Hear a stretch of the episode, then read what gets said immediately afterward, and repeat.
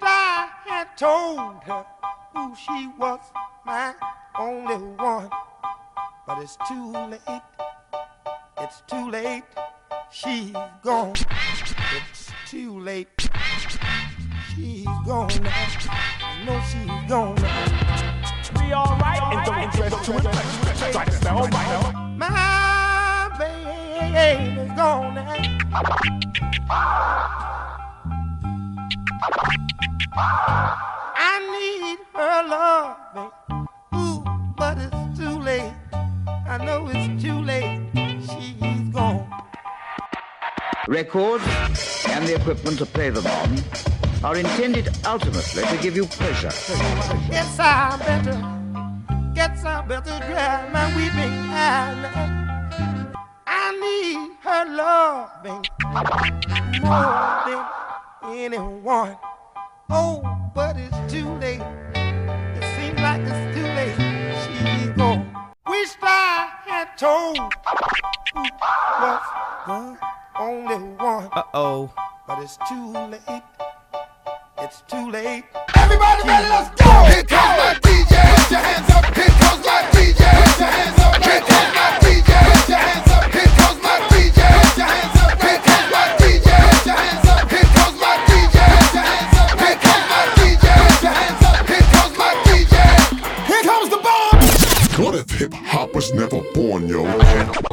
No flash, no band, no jam, yo. No DJs, no grab, no breakers, no MC. What would the state of the world truly be? What would the state of the world truly be? No, throw your hands, no screaming, no noise, no DJs cutting. No b-boys, no b-girls, no graffiti, no nothing. If hip hop was never I got something to say. Turn up your boombox. I got something to say. Turn up your boombox.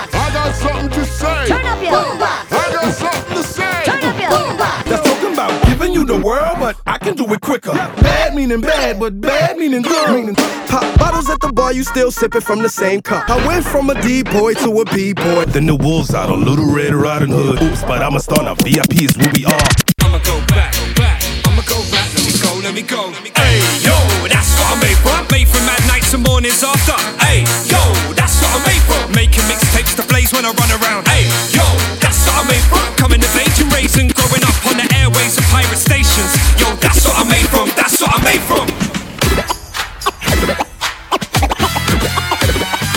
don't know, no,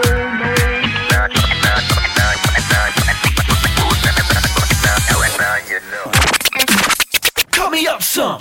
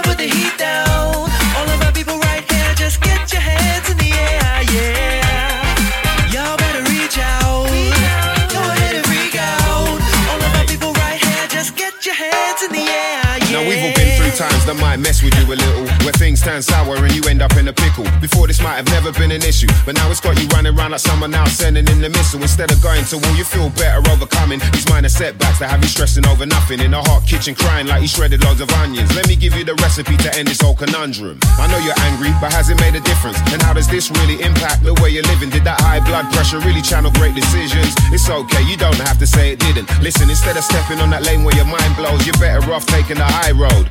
And understand it doesn't matter as much as you thought it did. If you've had enough, saddle up on your horse and live. When you've got the wrong things weighing on your mind, it might be time to let it go. Especially if you feel it's wasting your time, it might be time to let it go.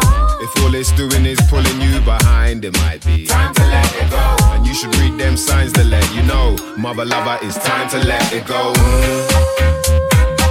Mm. Time to let it go.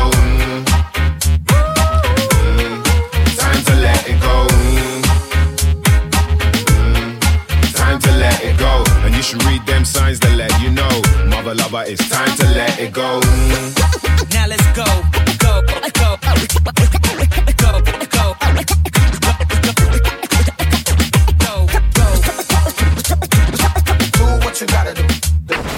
I, I, I, attitude, attitude, attitude.